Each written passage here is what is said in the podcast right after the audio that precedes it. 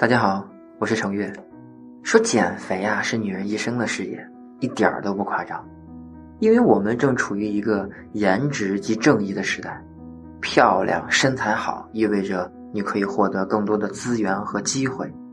但是如果过度减肥，你知道会带来什么吗？今天我们来走进厌食症的群体，听听他们的故事。大一那一年，我从十八线城。来到了祖国的首都北京。某天，我和同学去商场闲逛，无意中从橱窗中看到了自己的身材，毫不夸张地说，跟一头猪一样。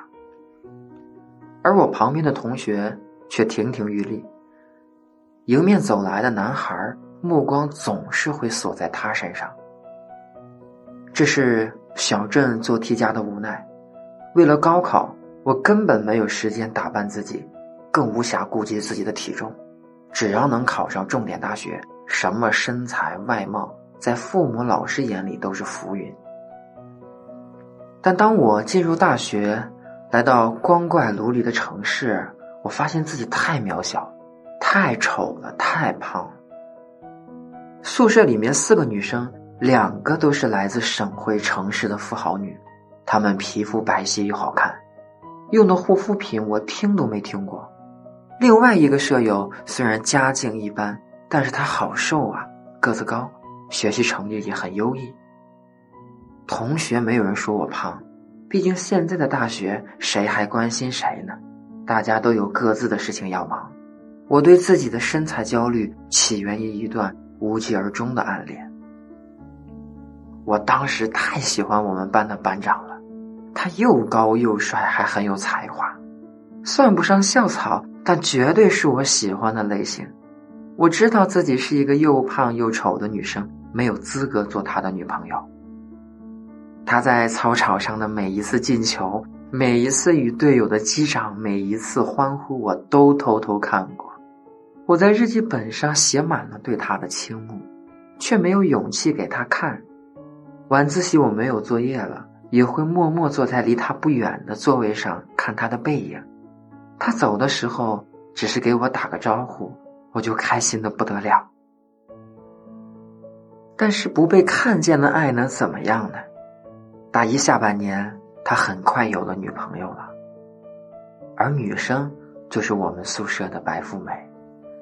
同学聊八卦的时候，都好羡慕他们，才子佳人，郎才女貌。我除了羡慕，还有恨。尤其是他们每天晚上甜言蜜语煲电话粥的时候，从那时候起，我发誓要减肥，我要主动出击。我开始以节食、超量运动的方式减肥，每天只吃大约五百大卡的热量，大概就是一碗面条、一口米饭、一口菜和一个苹果。这是我根据身高和体重计算出的日常所需要的热量的最低限度。每天晚自习后，我还要跳绳两百个，做两百个仰卧起坐，每天用皮尺量胸围、臀围、大小腿围和手臂围。那个时候我很少出门，有次发现学校的凳子坐上去屁股会特别疼。我的脸上没有一丝血色，白的不行。出门就会有人盯着我看。那段时间，我的心情特别差，不想说话，不会笑，不会蹦跳。体育课跑步，我连操场一圈也跑不下来。说话的声音特别小。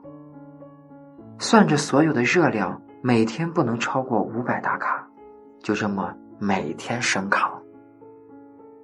半年后。我惊喜的看到了成果，减了四十斤。我拿出以前的裤子，两条腿居然可以塞进一个裤管里，心里简直跟放烟花一样。同学都向我取经，走在马路上，回头率也高了起来。但我不知道，潘多拉魔盒打开了。每当我多吃一点食物，身体上的满足感和心理上的负罪感就开始撕扯。我近乎本能的想到了一个方法，那就是把它们吐掉。吐掉就不会长胖。再然后，这个想法鬼使神差的控制了我，不管我吃多少东西，只要吐出去，我就不会胖。我成为了兔子，吐是呕吐的吐的谐音，寓意柔弱和胆小。兔子其实就是患有神经性贪食症的病人。所有兔子极度怕胖，自我评价体系完全建立在身材和体重变化上。我们会在深夜独处和焦虑、沮丧的情况下暴食。再在罪恶感的驱使下，把食物全部吐出去。我觉得我疯的比任何人都严重。为了能瘦成一道闪电，每天催吐几十次。一旦不小心吃下一块糖，我马上开始喝大量的开水催吐，一吃就吐，中间只隔几分钟而已。就这样坚持了两三个星期以后，我连开水都喝不进去了。喝一口水就反胃呕吐，什么都进不去，天天胃酸倒流，一吐就是血。这个时候的我，又瘦了二十斤，体重只有六十五斤，半年没来月经，肚子瘪下去，肋骨一根根清晰可见。终于在某天凌晨两点钟，我还没睡下。胃里已经有好几个星期都是空的，可怕的凹了下去。尽管我什么都没吃，但是一阵剧烈的恶心感还是让我起身走向卫生间，不断的呕吐着，又是血，呕不出来，干呕，几乎想把胃抠出来洗干净的难以言表的感受。我感觉眼前都开始朦朦胧胧，再也忍不了了，我想死。我跟舍友说：“送我去医院吧，我再也受不了了。”三点，医院急诊室。我被诊断为饥饿酮症，紧急输液，被送进急救室，带上心电监护仪，很危险，酮体高达四，医生说有血液酸中毒的迹象，留院观察。又检查出来心跳过缓，胃溃疡，食道逆反流。子宫偏小，盆腔积液，多囊卵巢，反正差不多，我快是个废人了。我到现在还没正常来月经，我也不知道我以后会怎么样，还会不会交男朋友，还能不能生小孩。一天一夜以后，终于脱离危险，回家了。妈妈每天给我做营养餐，然而我继续催吐减肥。因为我不能接受自己吃这么多的东西，我不能接受肥胖。又过了半个月，体重又开始掉，还是不知悔改，每天过着人不人鬼不鬼的日子。我妈带我去看心理医生，心理咨询师说，他遇到过很多进食障碍患者，共同点是完美主义和低自尊，自己本身很优秀，却不善于发现。和表达自己的情绪，他觉得我是典型的边缘型人格障碍，存在某种程度的焦虑症和抑郁症。我觉得自己是真的不优秀，但是，我同意他说的一句话：我早知道自己问题的症结所在，只不过不愿意接受自己的不完美。对很多进食障碍患者来说，最难的一步就是下决心接受治疗。我经过几次心理咨询，慢慢想明白了这一点。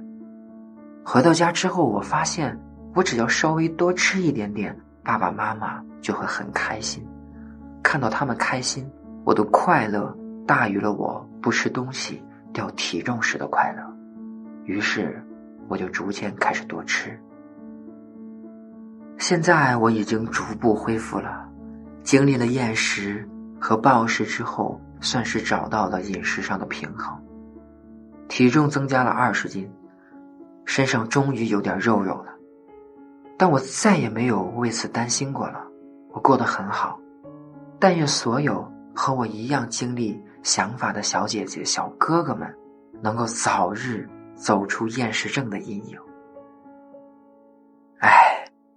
我读完这个故事啊，我感觉这个女孩有一些可怜，但也为她高兴，因为最终她有了改变，她变得健康了。